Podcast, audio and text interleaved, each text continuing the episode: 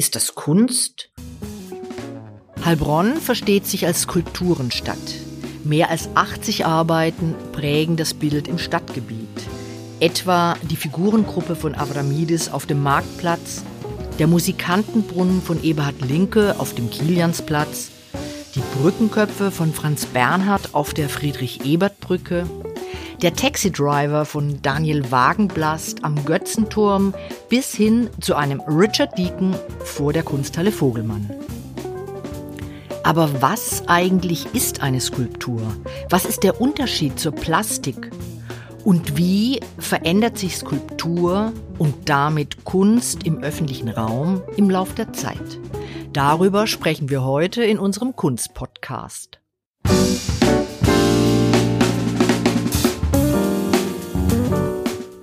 Kunstgeschichten mit den städtischen Museen Heilbronn zusammen mit der Stimme Mediengruppe.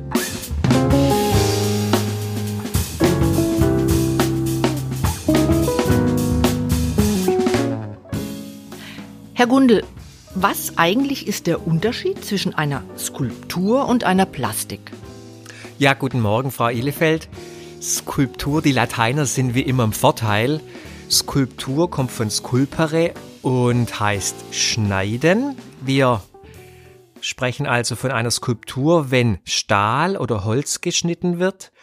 Und die ältere Form aber der äh, dreidimensionalen Ausdruckskunst ist die Plastik, kommt von plastere Formen.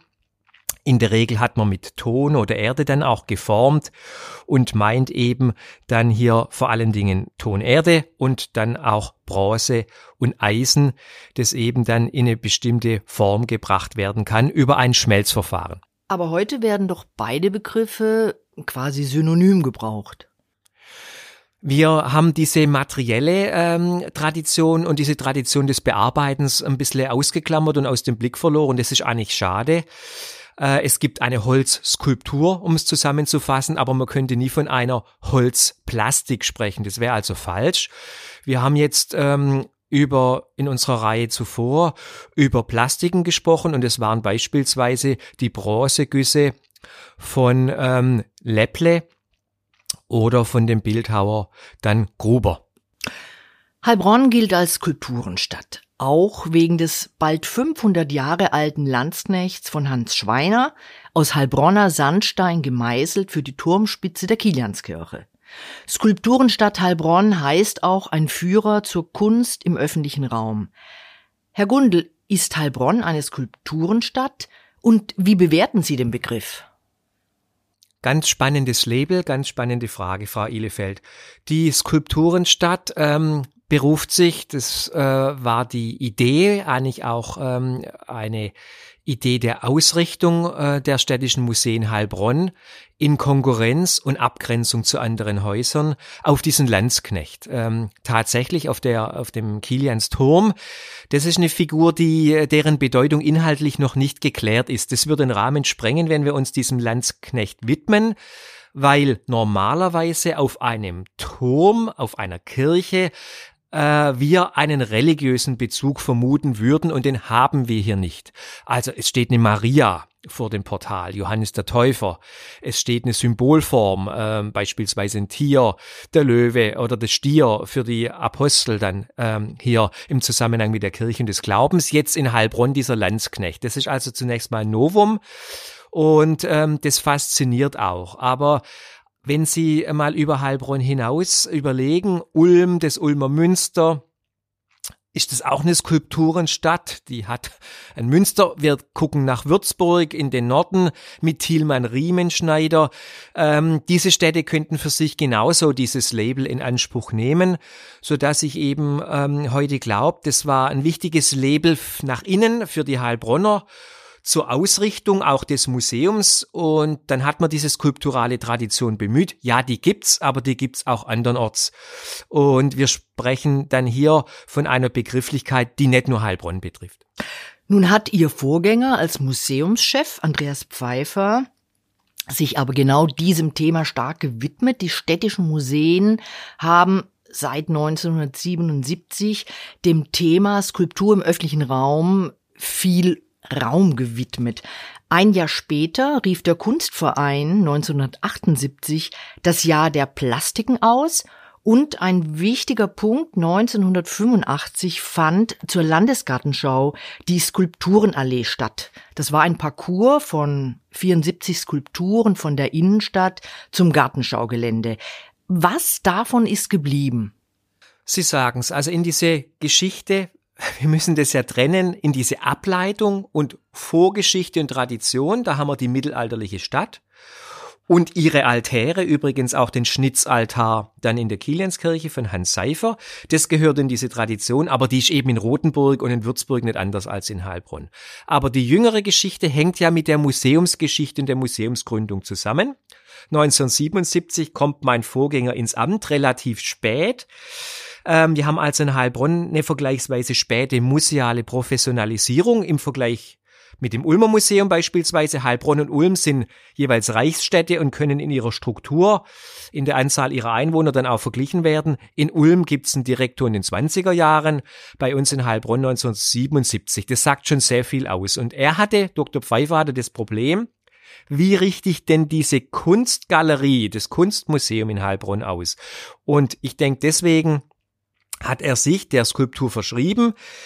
Ähm, Mannheim in den Augusta-Anlagen, das möchte ich noch kurz ergänzen, ähm, ist voller Skulpturen. Also es war jetzt nicht so, dass das ähm, ein Alleinstellungsmerkmal wäre und sei, aber er hat darauf hingearbeitet und jetzt kommt's, indem er ganz bewusst ähm, bestimmte Projekte realisiert und initiiert hat. Und daraus wurde eine eigene Geschichte und ähm, das fängt an mit der Skulpturenallee 1985 anlässlich der Landesgartenschau. Und das, die war äh, im Gelände der Wertwiesen dann auch verortet.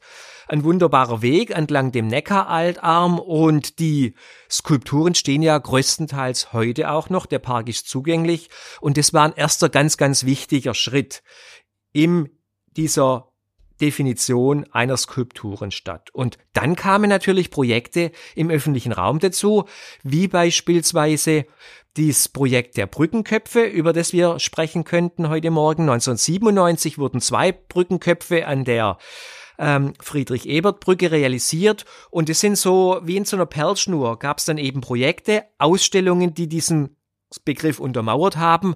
Aber es geht darum, den Schwerpunkt der Skulptur zu verorten in Heilbronn mit unterschiedlichen Aktivitäten. Sie haben die Bernhard-Brückenköpfe angesprochen. Grundsätzlich ist ja Kunst im öffentlichen Raum frei zugänglich und damit demokratisch. Das ist ja ein wichtiger Punkt, den man sich klar machen darf. Aber diese Kunst im öffentlichen Raum gefällt nicht allen.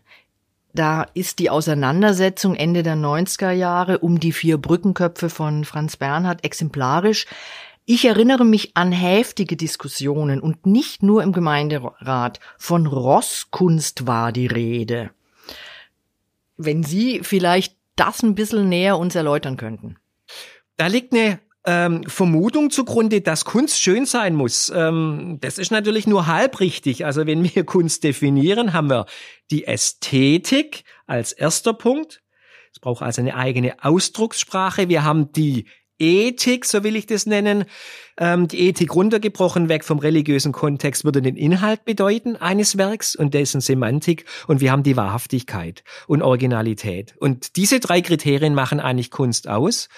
Und bei den Brückenköpfen war es nun so, dass zum ersten Mal auch was vom Material zeitgemäßes verwendet wurde. Rost, Werf, äh, von der Werft, auch äh, auf dem äh, Rhein bearbeitet von Franz Bernhard, einem wichtigen deutschen Nachkriegsbildhauer, wo es eben dann in den 60er und 70er Jahren darum ging, Materialien wie Beton oder dann auch Stahl, Cortenstahl oder Rost dann zu ver verwenden, die eben Ausdruck einer modernen Architektur auch waren. Und ähm, spannend war auch eben, dass dieser ähm, Entwurf von Bernhard aus einem Wettbewerb hervorging, wo dieser gesamte Platz gestaltet hätte werden sollen.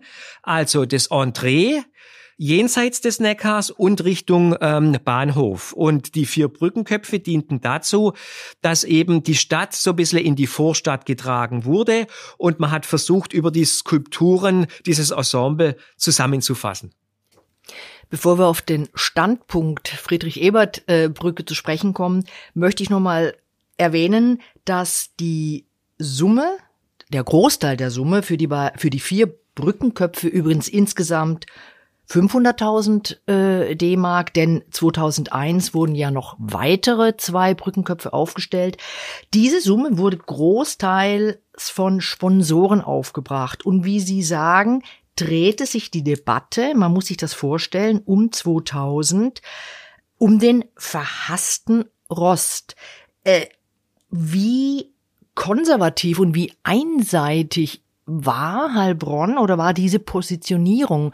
Um 2000 wurde weltweit mit Cortenstahl und mit Beton als Material gearbeitet. Das war ja jetzt nichts mehr Revolutionäres oder Besonderes.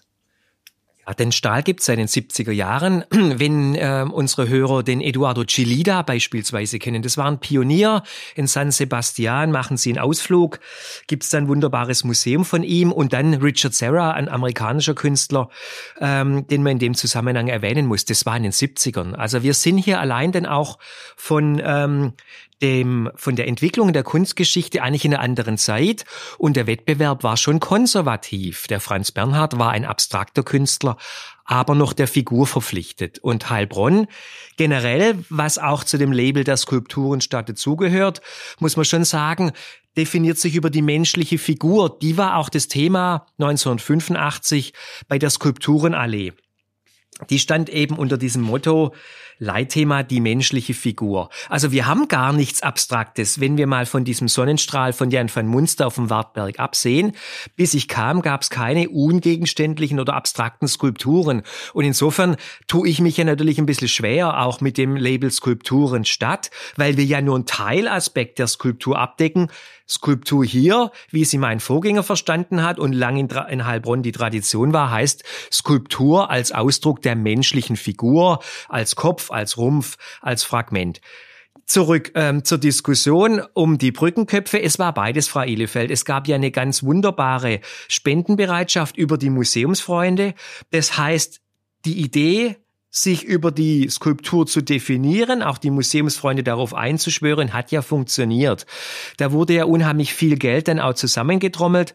Ähm, ich glaube, in dem ersten Schwung 20 oder 30.000 D-Mark und dann nochmal 100.000 allein aus der Bürgerschaft heraus. Und insofern ähm, ist diese Skulpturenstadt Heilbronn und die Skulpturenidee in der Bürgerschaft angekommen, aber man hat sich natürlich nur an der Ästhetik dann auch gestört.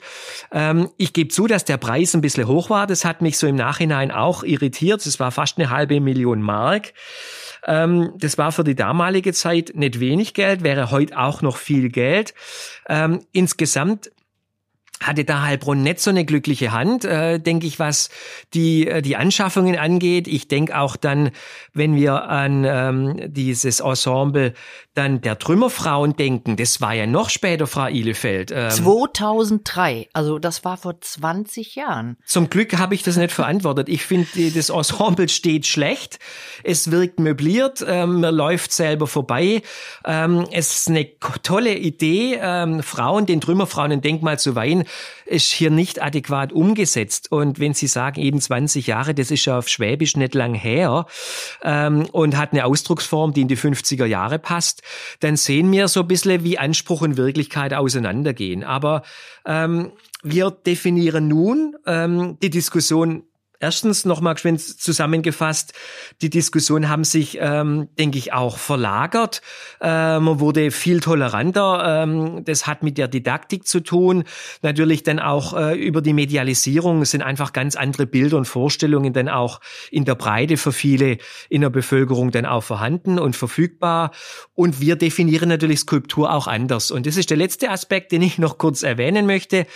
Was natürlich toll war, war der Wettbewerb und das für einen bestimmten Ort, diese Brückenköpfe dann entstanden sind. Und so sieht eigentlich die zeitgemäße Auffassung von uns, meines Erachtens von Skulptur eben auch aus, dass wir mit den Künstlerinnen und Künstlern in den Dialog gehen, diese vor Ort sich umschauen lassen, wie beispielsweise die Aische Ergman, die sich ganz bewusst mit der Anlegestelle und mit der Abfahrtsstelle der Heilbronnerinnen und Heilbronner ähm, auseinandergesetzt hat, die in dem 19. Jahrhundert nach Übersee emigrierten, nach der großen Hungersnot.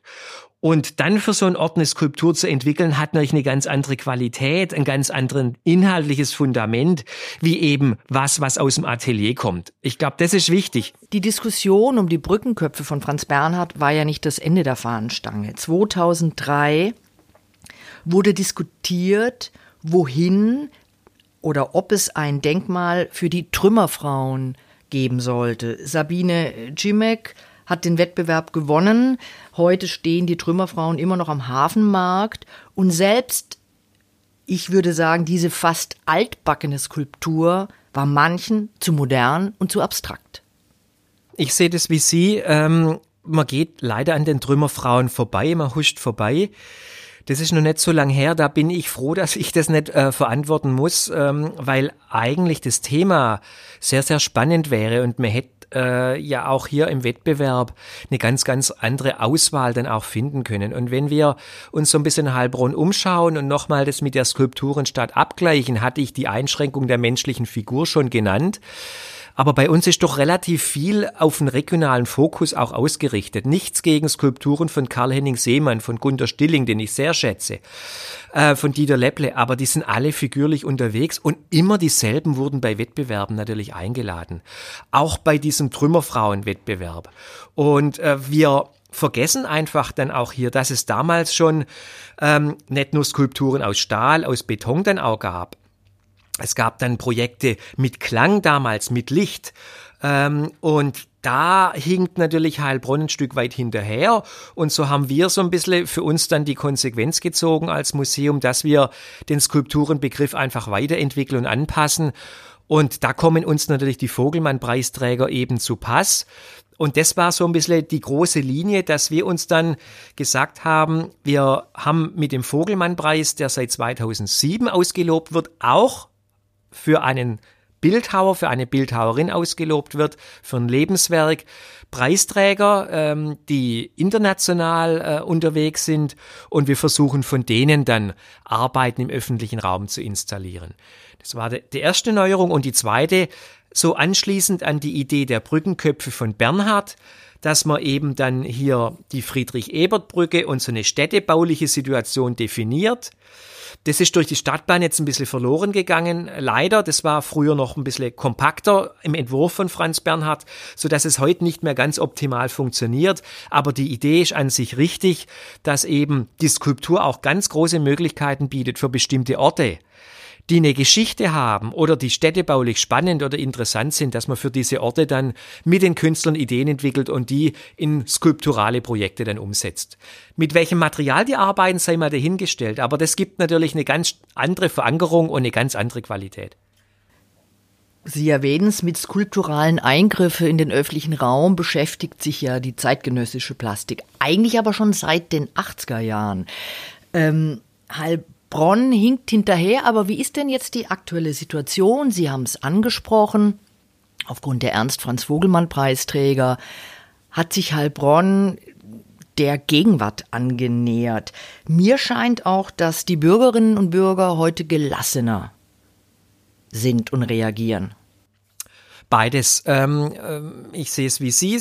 Beides ist richtig. Wir haben ähm, natürlich durch diese Flut an Bildern, denken Sie an die Entwicklung vom Fernsehen, einen ganz anderen Durchlauf ähm, an Seherfahrungen und ähm, insgesamt taugt natürlich dann so eine rostige Plastik auch nicht mehr als Aufreger. Das äh, ähm, ist einfach dann auch durch und wir können uns wirklich zu Recht dann darüber wundern, warum das in Heilbronn dann so lang war. Ähm, hängt aber eben auch mit dem Erbe ähm, zusammen, dass man so lange Menschenbildern auch festgehalten hat. Da hat man, hätte man früher, denke ich, äh, ein bisschen was Zeitgemäßes entgegensetzen sollen. Das tun wir jetzt. Wir tun das aber auch nicht äh, in der Intensität. Ich glaube, das ist auch nochmal wichtig.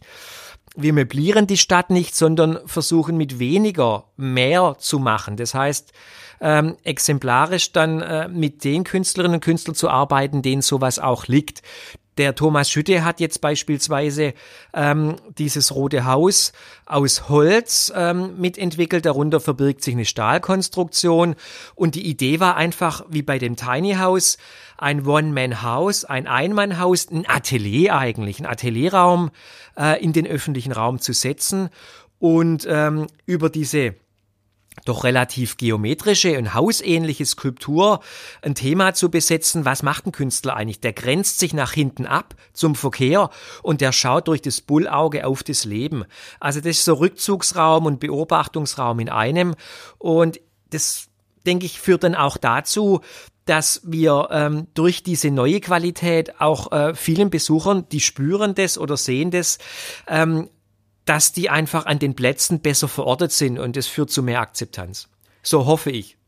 Dieses signalrote One-Man-House von Schütte ist ein veritabler Hingucker, Sie haben es gesagt, auf jeden Fall.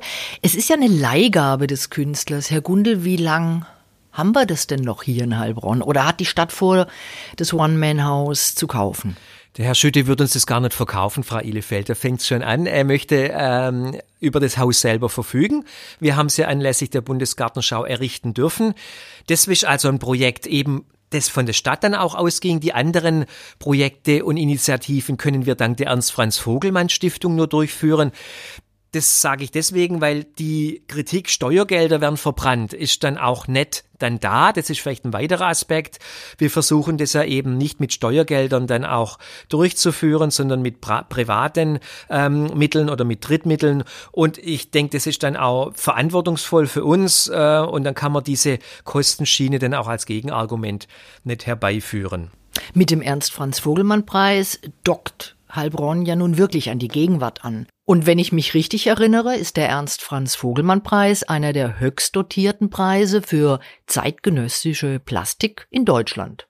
Ja, das ist so. Vielen Dank. Wir sind mit dem Preis, ähm, die Stiftung hat den nochmal erhöht und äh, da liegen wir wirklich in der Spitzengruppe. Es gab noch einen teureren, aber der wird nicht mehr vergeben. Mit diesem Vogelmann-Preis haben wir wirklich einen Treffer gelandet und haben dann Künstler bei uns, die wir sonst nicht äh, in Heilbronn zeigen könnten.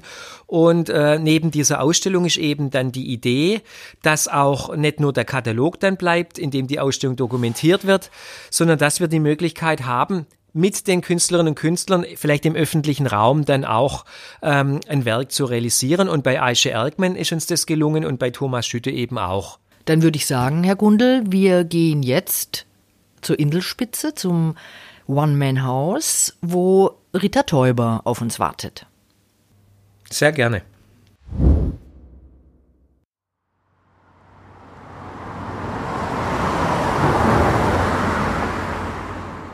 Wir stehen jetzt hier auf der Inselspitze vor dem One-Man-House von Thomas Schütte. Frau Täuber, lassen Sie uns über Möglichkeiten von Skulptur im öffentlichen Raum sprechen im architektonischen Kontext, als ästhetisches Bekenntnis vielleicht und als pures Vergnügen, denn ein Hingucker ist das signalrote Häuschen ja wohl. Ja, das ist in jedem Fall. Es ist eins geworden seit 2019, seit April 2019. Da hat uns Thomas Schütte sozusagen diese, ja, im Signalrot dieses Gebäude beschert, auf einem ganz besonderen Platz hier. Und es ist interessant, Thomas Schütte ist ja Bildhauer in dem Sinn, aber beschäftigt sich eben zur Hälfte auch mit Architektur, mit Architekturmodellen und schon seit früher Zeit, eigentlich schon seit den 80er Jahren und nur im Modell. Aber dieses hier sozusagen war mal ein kleines Lüftungsrohr, ein Eckstück eines normalen Lüftungsrohrs, wie man es sozusagen innerhalb ja, von Konstruktionen äh, nutzt. Und äh, da abgewandelt, daraus abgewandelt ist jetzt dieses 1 zu 1 One-Man-House geworden. Apropos rote Farbe. Als Schütte 2019 in Heilbronn war, da hat er mir erzählt, die Farbe für sein Haus könnte auch blau oder grün gewesen sein. Zum Rot hatte ihn ein roter Lieferwagen inspiriert, der hier oben auf der Friedrich-Ebert-Brücke geparkt hatte.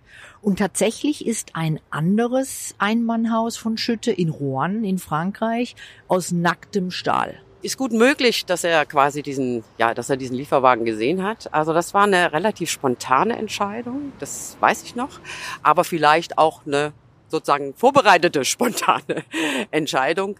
Ähm, Im Katalog gibt es ja den Hinweis äh, dazu, dass er in den späten 80er Jahren hatte so eine, ja, eine, sein Grab schon sozusagen ähm, anvisiert. Da steht sozusagen, das ist in Knallrot, ja. Es hat also diese, diese Farbe. Da steht sein Geburtsdatum drauf und ein, ja, simuliertes Todesdatum. Also es hat er jetzt schon überlebt, ja. Ähm, da gibt es, da gibt es eine Entsprechung, aber sonst äh, Rot spielt aber in den anderen Arbeiten, also in den zeichnerischen Arbeiten, in dem, in den, in den, ja, mit äh, mit Farbe sozusagen arbeitenden äh, Werken dann schon immer noch eine Rolle. Ich würde sagen, jetzt steigen wir hinein und hinauf ins One-Man-House. Das geht ja auch zu zweit. Das geht auch zu zweit. Was einen hier empfängt, ist schon gleich der Geruch nach Holz. Ja, also hier schon im unteren Teil. Kleiner Vorraum. Dann schließen wir mal die Tür wieder, weil es ist ja auch wichtig, dass das geschützt ist dass die Tür zu ist, dass die Geräusche draußen bleiben. Aber während der Öffnungszeiten ist die Tür offen, ne? Während der Öffnungszeiten ist die Tür offen. Ist es täglich geöffnet? Nein, es ist immer nur am Wochenende geöffnet, beziehungsweise auch in einem bestimmten Zeitraum, also vom Frühjahr jetzt, wir hatten jetzt glaube ich ab Mai äh, und jetzt bis in Oktober. Bis zum 8. Oktober ist es jetzt noch geöffnet, aber immer nur an den Samstagen und Sonntagen. Und der Eintritt? Gibt keinen Eintritt. Ist frei. Gut, ist dann frei. gehen wir doch mal hoch. Äh, ich gehe mal vor, wenn ich darf. Die Treppen, das ist eine, was ist das, 1,20 breit? Ja, in etwa. In etwa. Schmale Treppe. Schmale Treppe. Nicht ganz so steil, aber dann, wenn Sie hier natürlich hochkommen, wow, ist eben ein Wow-Effekt da. Das ist wirklich ein Blick auf den Neckar, auf den Götzenturm. Das hat ja was von einem Bullauge. Richtig, hat was Schiffsartiges von einem Bullauge, extrem groß natürlich diese Fensterfläche und fast hier eigentlich eine der, ja, doch eine, einen der schönsten Orte, die man hier in Heilbronn findet, eben auch diese wunderbare, diese wunderbare Zusammenspiel von Neckar und Stadt, von diesen Trauerweiden, die sich da sozusagen in diesen Fluss schmiegen, ähm, von diesem ruhigen Lauf dieses Altarms. Also er hat da schon sehr sehr genau und sehr, ja, sehr, sehr präzise den Ort gewählt, wohin sozusagen dieses One-Man-House eben platziert werden sollte. Schütte hat ja seine Dauerleihgabe an die Stadt Heilbronn bis 2029 verlängert. Und dann? Und dann hoffen wir, dass er weiter verlängert. In jedem Fall. Also ich denke mal, also so ein Ort wie hier, er hat ja schon an verschiedenen Orten äh, Modelle, sozusagen einige Modelle eins zu eins gebaut, im, in der Schweiz im Vitra Design Museum, äh, in Krefeld. Aber das hier ist schon sehr, im Vergleich dazu, sehr besonders von der Lage und auch von, von der Gestaltung her. Es ist ähm, eines der ersten One-Man-Häuser, die überhaupt umgesetzt hat und auch innerhalb der Modelle eines so der früheren Modelle. Also dieser Ort hier ist einerseits bietet er halt eine fantastische Aussicht und sehr, sehr sozusagen fokussierte Aussicht. Das Interessante ist, sie liegt ja an der, hier an der sehr stark befahrene äh, Straße, also die Friedrich-Ebert-Brücke. Hier donnert immer die, donnern die Bahnen vorbei. Aber interessant ist, wenn man wirklich, wenn die Tür geschlossen ist, du sitzt hier, entweder hier in diesem wunderschönen, sozusagen im Fenster oder sitzt hier auf der Bank, du hörst fast nichts mehr. Also diese, dieser Ort ist tatsächlich so ein Rückzugsort, One-Man-House, ja, den er ja für sich selbst sozusagen immer wieder auch in Modellen sozusagen formuliert hat, aber uns jetzt auch gegeben hat, ja, also zu, sich zurückzuziehen. Und das funktioniert hier ganz, also interessanterweise funktioniert es, weil man denkt einerseits, hier würde man die Geräusche im Hintergrund haben, aber es ist sehr, sehr ruhig. Es ist wie schalldicht und überraschend empfinde ich, dass die Dimension, wenn man im Haus drinnen ist, sehr viel größer wirkt als außen. Es wirkt von außen wie so ein putziges Tiny House und die, das Ausmaß ist überwältigend. Richtig, das ist die Höhe. Ne? Das ist die Höhe, die das hier hat. Also Wie hoch ist es denn insgesamt? Im, also ich schätze, hier oben sind es etwa sechs Meter schätze ich mal, fünf, sechs Meter im oberen Teil. Unten ist es ja ganz normal. Du kommst da rein, du bist eher so, das ist ja auch der Effekt. Du kommst hier diese Treppe rauf und bist in einem erstens mal sehr großen, doch, ja, offenen Raum und hast dann dazu noch natürlich diese extreme äh, Fensterfront hier, ja. Ich schlage vor, wir gehen nun hinüber Richtung Experimenta und zum Neckar Am Adolf-Kluss-Steg sowie im Neckar sind jeweils zwei orangefarbene Metallbojen platziert, von Eiche Erkmann, zwei zu Lande, zwei im Wasser. Gehen wir mal. Genau, gehen wir mal. Erkmann ist, wie Schütte, Vogelmann-Preisträgerin und hat diese Arbeit Making Ripples just für diesen Standort geschaffen. Frau Teuber, was hat es mit dem Titel Making Ripples auf sich? Also übersetzt heißt das Kreise ziehen. Und äh, diese vier Kugeln sind vier Bojen, ja, die sehen ja aus wie Bojen, sind miteinander verknüpft, zwei im Wasser, zwei an Land. Und wenn ich eine hier am Land anstoße, geht die Bewegung über die Kette zur zweiten, dann über die nächste Kette ins Wasser. Also ich sozusagen, ich rege etwas an und die Kugeln kommen in Bewegung und im Wasser ziehen sie Kreise. Also ganz klar sozusagen dann ähm, also es ist dann so, wie wenn ich einen Stein ins Wasser werfe und dann der sich sozusagen nach, wo das Wasser sich dann in Wellen nach außen zieht. Ist natürlich auch im übertragenen Sinn zu verstehen, wenn ich etwas anrege, dann sozusagen ich, ich stoße Dinge an, also im wahrsten Sinne des Wortes, und äh, gebe sie weiter und irgendwo kommt dann dabei was raus. Eine Arbeit in situ für den Ort. Könnten Sie uns bitte diesen Begriff etwas erläutern, in situ? In situ ist ein Begriff innerhalb der ja, Bildhauerei, beziehungsweise ähm, der ist sowohl draußen wie innen anzuwenden. In situ heißt, ich äh, Künstler, Künstlerinnen suchen sich einen Ort und arbeiten genau auf diesen Ort, konzentriert auf diesen Ort. Verknüpfen sich auch mit dem Ort inhaltlich, ne? recherchieren zum Ort und entwickeln daraus eine Arbeit. Aber war das nicht so bereits in der Renaissance mit Reiterstandbildern und Herrschaftsbüsten, die für einen Ort geschaffen wurden? Ja, im Grunde genommen sind das auch in Situ-Arbeiten, natürlich. Ähm, jedes Reiterstandbild in der Mitte eines Platzes äh, ist eine In-situ-Arbeit. Aber bei, bei den Künstlern ist es schon so, ich meine, man kann man kann es so machen, man kann sagen, okay, ich gehe ins Atelier äh, zu der und der Bildhauerin oder zum Bildhauer, ich äh, kaufe, erwerbe eine Skulptur und setze sie jetzt mal irgendwo hin. Ja, das ist dann Möblierung. Und auf der anderen Seite ist es aber, wenn ich einen Künstler sozusagen auffordere, eine Künstlerin auffordere, suche dir einen Ort in dieser Stadt, diese Plätze sozusagen haben wir zur Verfügung und äh, ja und entwickle daraus was. Das ist was vollkommen anderes. Die orangefarbenen Bojen sind ähnlich augenscheinlich wie äh, Thomas Schüttes etwas größeres, natürlich viel größeres One-Man-Haus. Frau Teuber, ist das nun viel oder wenig, was Heilbronn insgesamt an zeitgenössischer Kunst zu bieten hat? Ich denke, Heilbronn hat sehr viel an zeitgenössischer Kunst im öffentlichen Raum zu bieten. Also angefangen, wie gesagt, angefangen von jetzt sagen wir mal, bleiben wir mal in den letzten Jahren von der dicken Skulptur vor der Kunsthalle, dann gehen wir zum Rathaus, da haben wir den Avramidis, zwar aus den 80er Jahren, aber dennoch. Dann äh, hier äh, Making Ripples, dann zum, zum Schütterhaus. Also ich meine, das sind, das sind auch alles sehr, sehr raumgreifende Arbeiten. Das ist nichts Kleines, ja, sondern die sind schon sehr, sehr präsent in dieser Stadt. Also schauen Sie sich die Kugeln an. Ich meine, die sieht man, sind hier von allen Seiten sozusagen zu sehen ähm, machen sich breit, machen sich nicht wichtig, sondern ja, wir sind hier. Und ich denke mal, ja, wir haben unsere Arbeiten hier oder die zeitgenössische Kunst ist ganz gut verortet hier. Sie haben ja gerade das Stichwort Möblieren oder Möblierung äh, genannt. Es geht eben darum, die Stadt nicht zu möblieren. Es geht um Qualität. Stichwort Qualität. Das jährliche Ankaufbudget der städtischen Museen beträgt 25.000 Euro. Damit sind keine großen Sprünge möglich.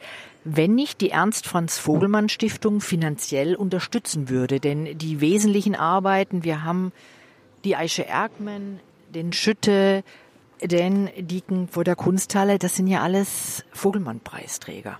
Richtig. Und da stützt uns auch die Stiftung natürlich. Also ohne die Stiftung hätten wir dieses Projekt hier von Eiche Erkmann sicherlich nicht durchführen können. Das äh, teilen wir uns dann. Und das ist natürlich eine große Unterstützung. Wie eigentlich ist die Reaktion der Passanten auf Erkmans Bojen? Ich sehe hier einige Kritzeleien. Ja, die Flächen sind natürlich, die strahlen einen an. Das sind, die bieten unglaublich, also sie sind, das ist sehr reizvoll sozusagen, sich da sozusagen Text niederzulassen. Aber das würde Eiche Erkmann voll und ganz sozusagen würde dem zustimmen. Da hat sie nichts gegen. Das Interessante hieran ist, und das fragen auch Passan, was ist denn das jetzt eigentlich? Ist das jetzt Kunst? Äh, oder was ist das? Oder sind das tatsächlich Bojen? Und genau dieser, diese Irritation, also dieses Verschwimmen zwischen einerseits funktionalem, alltäglichen äh, Dingen und ja, und noch so etwas anderem, ja, weil es ja hier irgendwie doch hier installiert ist, das ist was, was Eiche Erkmann ganz in, im Besonderen interessiert. Also dieses Übereinandergehen, dieses Zusammengehen von Kunst und, und Alltag und manchmal diese Nichtunterscheidbarkeit mehr. Frau Teuber, vielen Dank. Ja, ich danke Ihnen. Kunst kostet. Womit wir beim Thema unseres nächsten Podcasts sind, dann geht es um den Ankauf und das Sammeln von Kunst. Was und wie sammeln kommunale Museen? Was und wie ein privater Sammler wie Reinhold Wirth? Wie gut und an wen verkaufen Heilbronner Künstler und Künstlerinnen? Wenn Sie, liebe Hörerinnen und Hörer, dabei sind, ich freue mich.